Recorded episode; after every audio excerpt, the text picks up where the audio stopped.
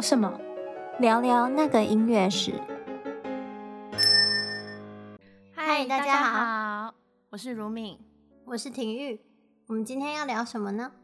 就我，我这这其实不是我最近看到的文章啦。不过，嗯，我就是最近因为逛博物馆的时候，突然有感而发。就是你有没有想过，博物馆、嗯、它，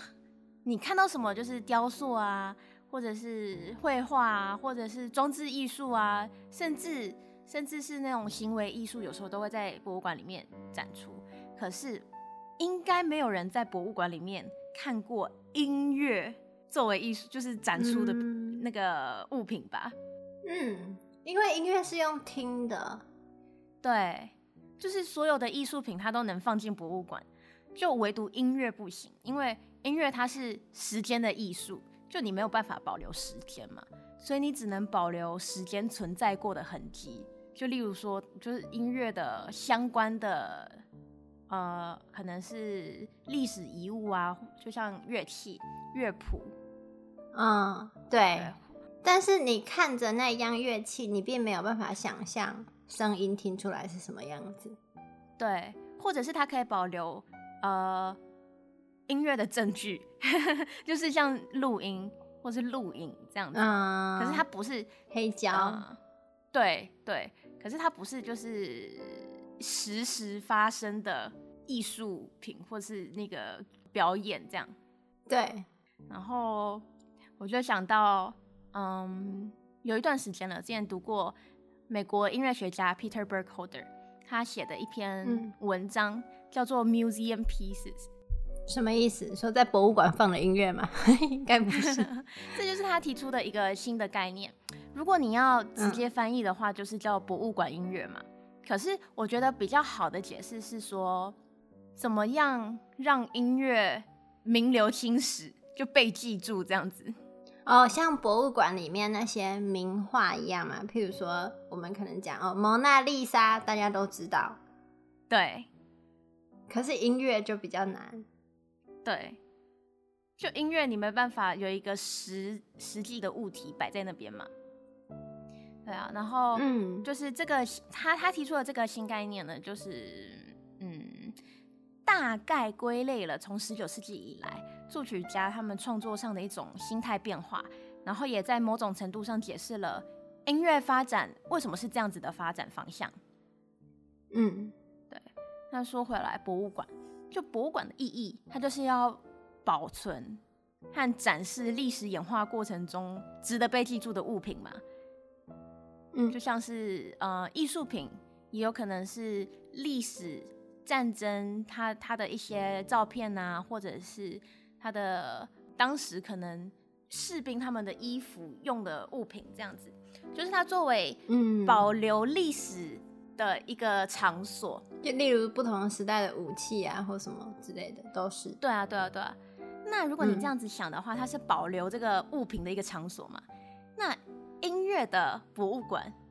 是不是就是音乐厅？哦，因为因为像音乐厅嘛，我们去这个场所听到的东西，听到的音乐曲子。能被选进这个表演节目中的曲子，都是就就已经经过千锤百炼的时，然后像或者是时间的那种试炼，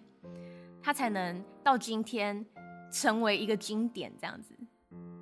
而且他们很多也代表了作曲家那个时代的特定的背景，或者是那个时候才有的文化或元素。像其实一八一二序曲就是。就是一个就是历史背景很厚的很深的曲子，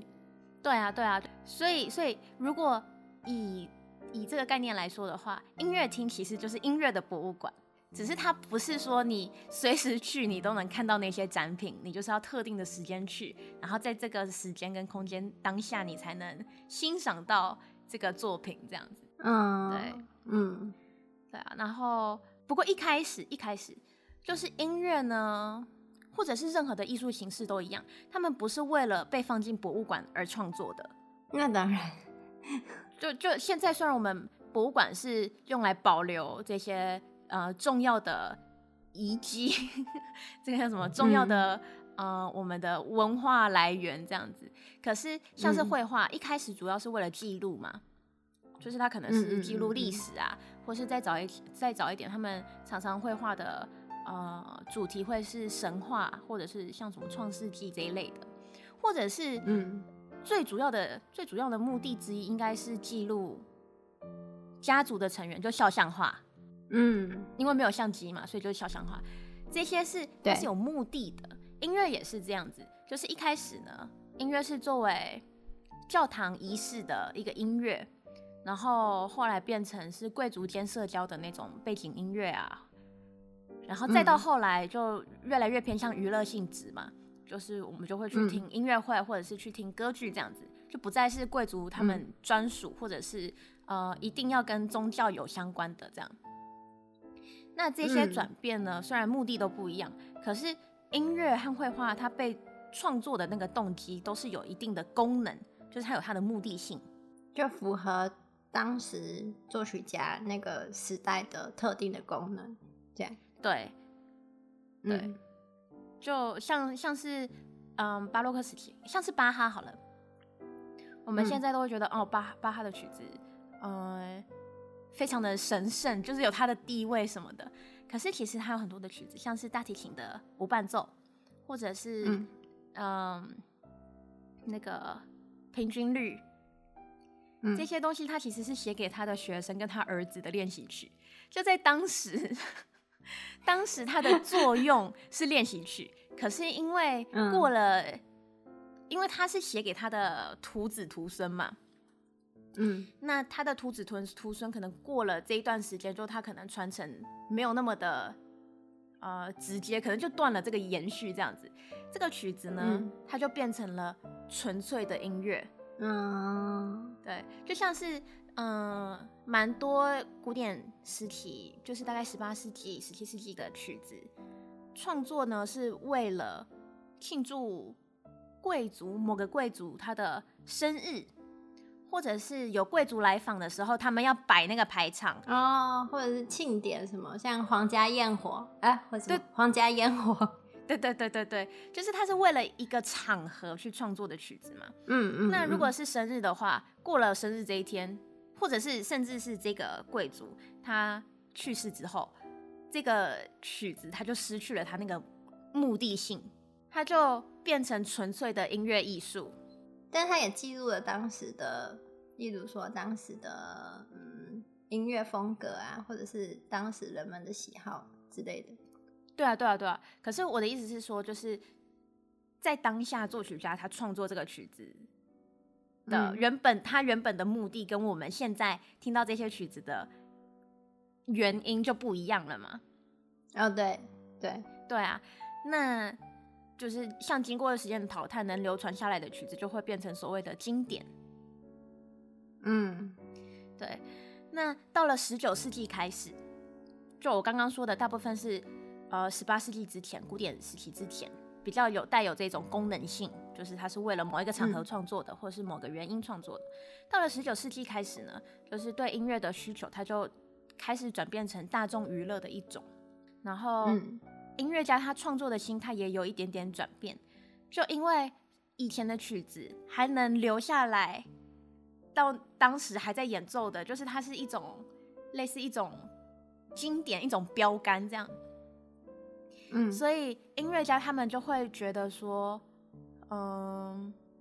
我需要符合这样子的一个标准，我才能继续延续下去我的，就是保留我的音乐这样。所以他的创作的那个心态就变成说是重视音乐存在的价值，而不是就是完成任务的那种迫切感。Oh, 所以就是音乐本身，而不是音乐去符合某一个像我们刚才讲的功能，可能庆典啊或者什么的。对对对对对。然后像是嗯，Brahms。等等的，就十九世纪的音乐家，嗯、他们就是会试图在传统的基础上创作新的元素嘛。因为，嗯，虽然就音乐的价值，你要创造价值，你必须创作创造出新的东西，那历史才会记住你嘛。历史不会记住一个就是一直在做一样事情的人，就是呃，通常会被记住的都是第一个吃螃蟹的啦。对，对。对，所以所以呢，他们就会想要试图在传传统的基础上创创作新的元素，或者是发展出一些个人的特色。这就这也是为什么，就是十九世纪我们以前有讲过一集左派跟右派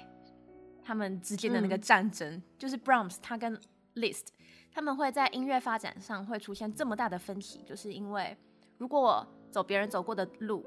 你就永远不会被历史记住，不会出头天。对，不会出头天。所以，嗯，当然还有另外一些是他们理理呃理念的部分嘛，就是 Brahms 他认为是呃应该在传统保留传统，然后试图加一点新的东西、嗯、啊。那个 list 他是觉得说要突破传统，对，可是基本上也是要突破传统，你也是根据传统去改变嘛。对对，可是嗯，听你这么一说，我觉得好像真的是，譬如说在浪漫乐派之前，就是古典乐派的话，虽然每一个作曲家有他们自己的风格，像海顿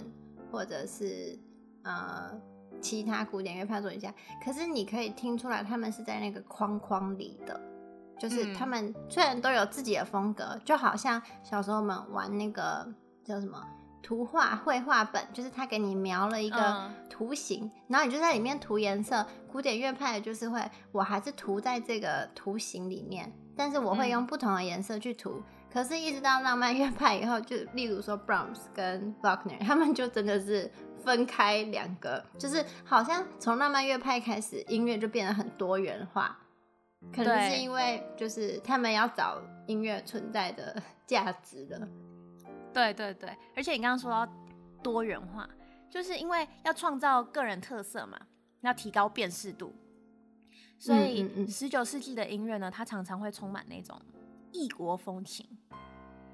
就是啊，如果是欧洲的人作曲家嘛，他就会使用一些亚洲的那个民谣，虽然那个 他们所谓的那种就是。中式的曲调跟我们能理解的，对，我就啊，这个一点都一点都不中国啊，就这个这个跟东方没什么关系，可能他们就会觉得说，哦，这就是那种东方神秘的色彩这样，对，所以他就会有一些异国风情啊，嗯嗯，然后会有民族音乐，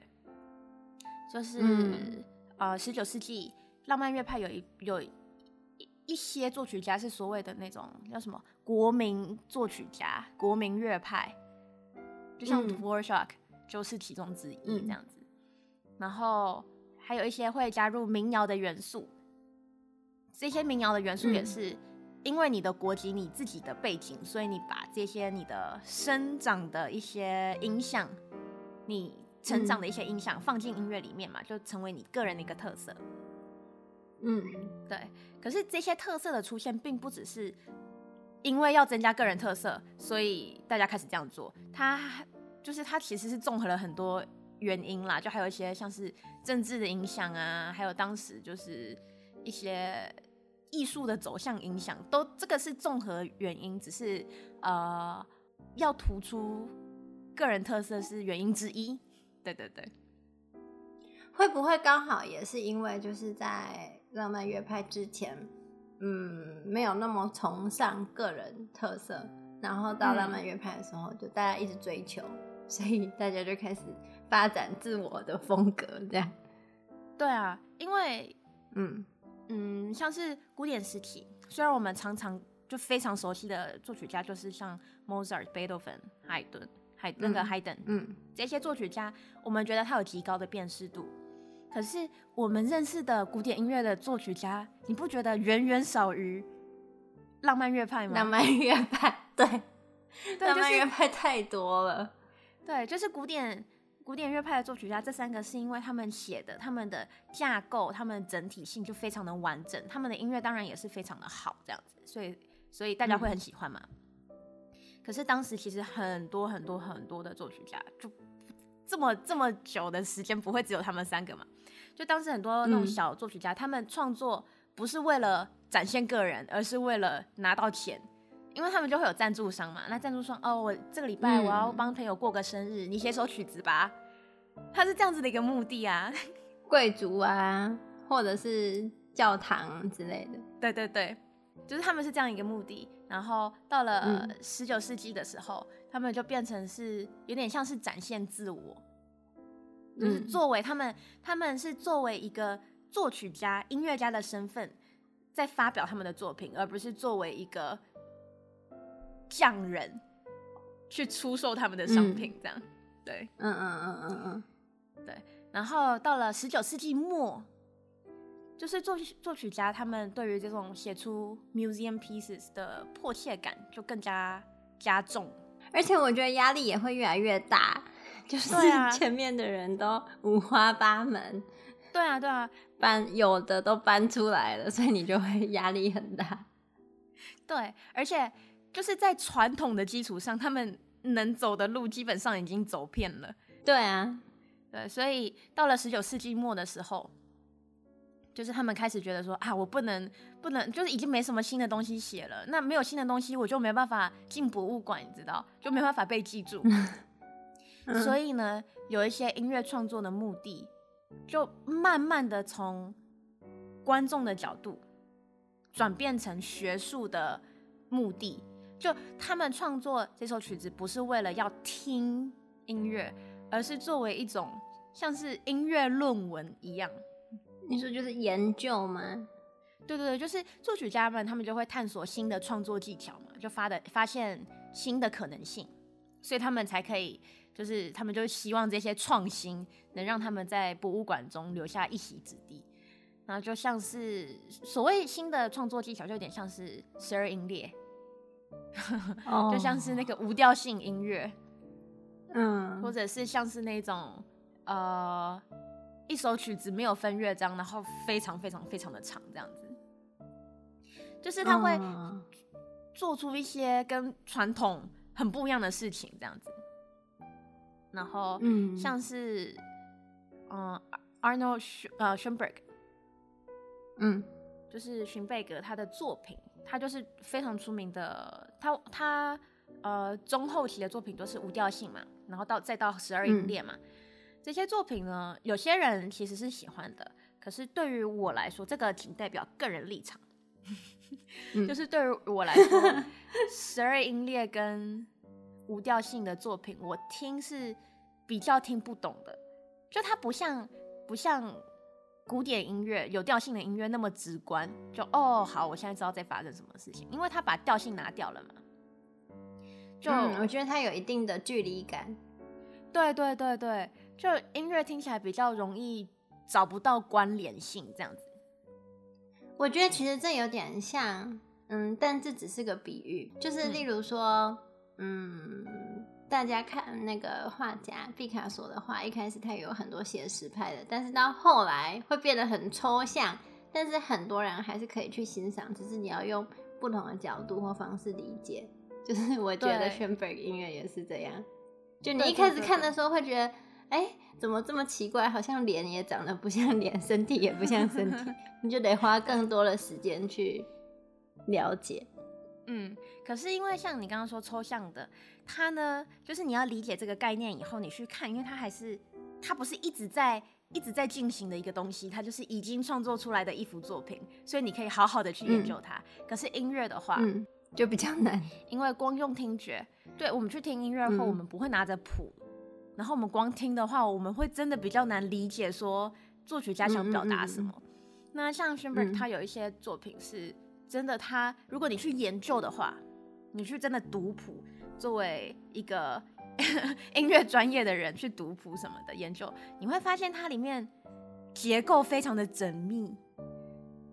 嗯，就是它的结构，或者是它每一个音符，它的那个。为什么要写这颗音符？然后为什么它要放在这里？是有原因的。可是你听听不出来，嗯、因为一首曲子好说歹说也要三十分钟，你不可能从第一秒到最后一秒，你都记得每每一秒都在发生什么事情，每一颗音符什么的。那如果你看有谱的话，因为你就可以做笔记啊或者什么的，你可以前后翻，你就会可以找到说哦，这一段跟这一段的关联性是什么，甚至说这个小节跟下一个小节其实是。啊、呃，它是嗯有关系的这样子，但所以为什么为什么 Schoenberg 要写这种音乐？就是创作创作技巧啊，新的新的创作方式啊。哦，嗯，就比较偏学术这样。对，我们写论文，我们要研究新的课题嘛，这个就是他研究新的课题，然后写出来的一种，就是这个是我们自己发明出来的啦，就是我觉得有点像是一种论文这样。嗯，对，对，就是这就是为什么有些人他会觉得说现代音乐听不太懂，就不知道他在干什么，嗯、然后嗯，就就听了也不是说很舒服，你知道，因为毕竟他可能是。调性上，或者是他那个声响上比较杂乱，比较复杂，比较不是那么悦耳，所以他们就会觉得、嗯、啊，这个不喜欢这样。因为呢，就有些音乐它创作出来，它是为了研究的目的，它不是为了好听。嗯，就像论文不一定有小说有趣，通常都没有小说有趣，但是它有它的 价值在。对啊，对啊，对啊，就也有一点像是我们现在去博物馆，如果要看现代艺术的话。就可能放一根香蕉盖个盖子啊，这就是一个，就是一个一个一个艺术品嘛。可是如果如果你去看它的创作理念的话，例如说他那个作者可能是要想要表达说，就是东西会腐坏还是什么这样的一个那个过程，嗯嗯，或者是想要反讽说，哦，现在什么东西都可以放进博物馆，放进博物馆它就变成一个艺术品。就是你如果去了解它背后的原因的话，你就会哦，好，我懂了，对，就不会觉得它很突兀。对，你不了解的话，你就觉得，哼，这是什么意思？对，对，所以就是到了大概十九世纪末二十世纪初，现甚至现代也会有啦，就是会有一些音乐，你真的听的话是觉得呃有点听不懂。说实在的，就是听不懂。嗯、对，嗯、可是如果如果你换一个方向的话，他是想音乐家可能是想要表达一个新的概念，或者是一些特殊的理念，这样。嗯，对啊。然后再到近代一点，就是已经到了应该算是二十世纪中后吧。嗯，就是然后到到现代也是。就音乐家呢，有些音乐家他们仍然会在创作的技巧上探索新的可能，就看有没有办法把音乐写得更奇怪一点。我这样说好过分，但确实是这样，就是就是探索新的可能嘛，就嗯，everything is possible 这样，对，或者是就是追求那种嗯，例如说。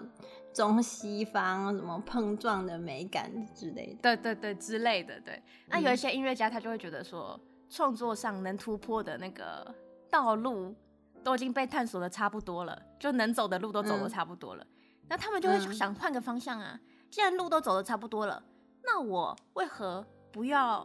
用新的交通工具去走这条路呢？嗯嗯嗯嗯，对。而且，就二十世纪啊，或者是现在当代的音乐家，他有一个贝多芬他们年代没有的优势，那就是科技。哦，对，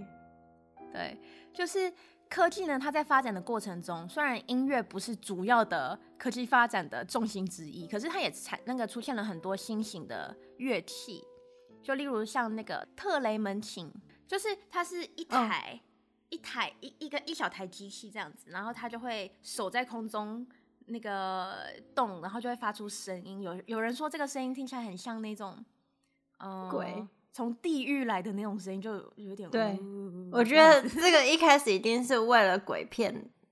发明的乐器，对没有啦，这只是个人观点。它其实是，它是用，好像是用电流，然后你手跟那个乐器之间的那个，你改变那个距离嘛，就可以改变它电流的那个波长。嗯所以它就会发出不同的音高。嗯、我我放一小段给大家听好了。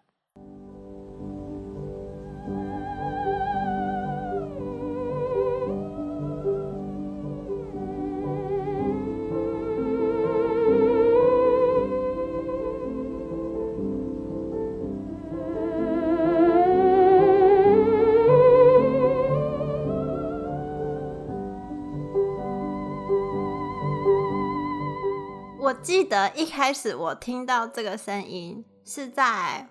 我忘记是哪一部很早，好像是 E.T. 还是什么，就是外星人的一个很老的电影里面听到的。反正大家就是可以去查查一查那个影片，你会觉得很像玄学，但它其实是科学。对，就是你会看到一个人，就是两只手在那边空中这样挥挥挥，然后他就是可以改变不同的音高，我觉得也蛮蛮特别的，这样就很像在施咒还是什么？对对，然后像是像是说到电流嘛，电脑音乐它也是新的乐器啊，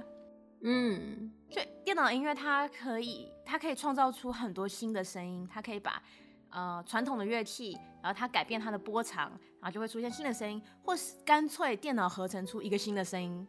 嗯，这个有点扯开话题了，但是电脑音乐真的是在近代可以做很多很多事情，就是讲一个不是那么近代的事，但也是用电脑合成做出来，就是《侏罗纪公园》，大家听到那个恐龙的声音，好像据说是收集了十种还是二十种，就是各种哺乳类啊、爬虫类的叫声合在一起就变恐龙的声音。其实恐龙的声音到底是什么样，我们不知道，说不定恐龙是小细嗓，就是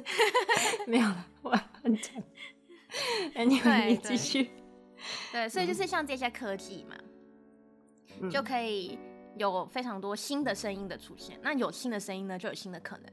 嗯，所以就很多现在有一些作曲家，他们就是在创作电脑音乐，或者是电脑与传统乐器的结合，就会有发展出各种不同的、嗯、不同的新的音乐创作方式，这样子。嗯，对啊，那一直以来啦，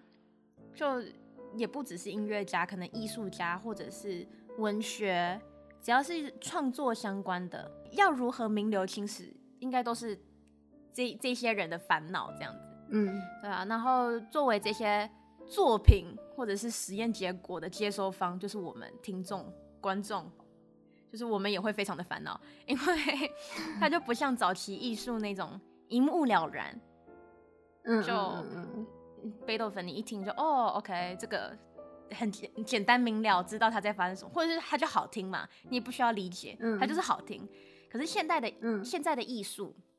他似乎更呃重视那个创作动机，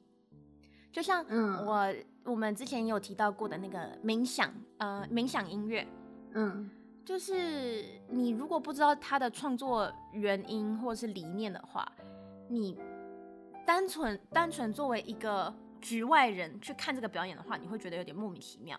那如果你身在其中的话，你会觉得很尴尬，因为你不知道他到底是要想他想要表达什么。嗯嗯嗯嗯。所以就有时候就许多人会觉得，可能就觉得说演奏啊，或者是欣赏音乐，我只要感受音乐就好了。我为什么要知道音乐背景？我为什么要去了解它？就是或者是去、嗯、呃历史背景，或者是作曲家的概念。就呃音乐会都会有那种什么曲目解说嘛，可是真的去看的人可能也不多。就就觉得说、嗯、哦，听音乐就是听音乐啊，虽然是这样子没有错，嗯、就听音乐你只要喜欢就好了嘛。嗯，可是有的时候就像这些比较呃创新的这些作品，有的时候真的你光要用听的或者用理解的，你可能脑洞没有音乐家的大，就没有音作曲家那么大，所以你就想不到他想的这样子。我觉得可以说是，就是如果大家去听音乐，你听一首音乐，如果你一听你就觉得很喜欢。那当然就很好，你就可以继续很开心的欣赏就好。嗯、但如果一听觉得嗯，怎么有点听不懂，很难理解的话，真的可以去看一下，就是曲目解说或什么，呃，就是曲目讲解之类的，可能就会有不一样的看法。对啊，就是也不需要马上就排斥说哦，这个音乐我不喜欢，嗯、就再也不听这样。嗯、就其实我觉得蛮有趣的。因为我个人是喜欢，嗯、我个人是蛮喜欢这种现代艺术、现代音乐，因为我就觉得，呃，这些创作者们，就是艺术家、音乐家，或者是任何任何形式的创作，就是他们真的会想到你没想到的事情，就是我们觉得习以为常，就例如说噪音，就是马路上车子开过去的那个噪音，或者是有人按喇叭这个噪音，嗯、或者是白噪音，就是你知道你家里什么冷气啊、电风扇啊。甚至电脑，就是它发出这种白噪音，嗯、我们就觉得他们是噪音这样。啊，有一些音乐家，嗯、他就是要你听这些噪音，他应该有他的目的。如果他只是要我听噪音的话，我大概还是不能接受。哦，没有，他他们其实就就如果呃，我们要特定指哪一个音乐家啦，可是就是这一类的，嗯、通常是指是是会想表达说，音乐好听的声音跟噪音是我们去给它的定义。嗯，就像就像就像哦，这要扯开了，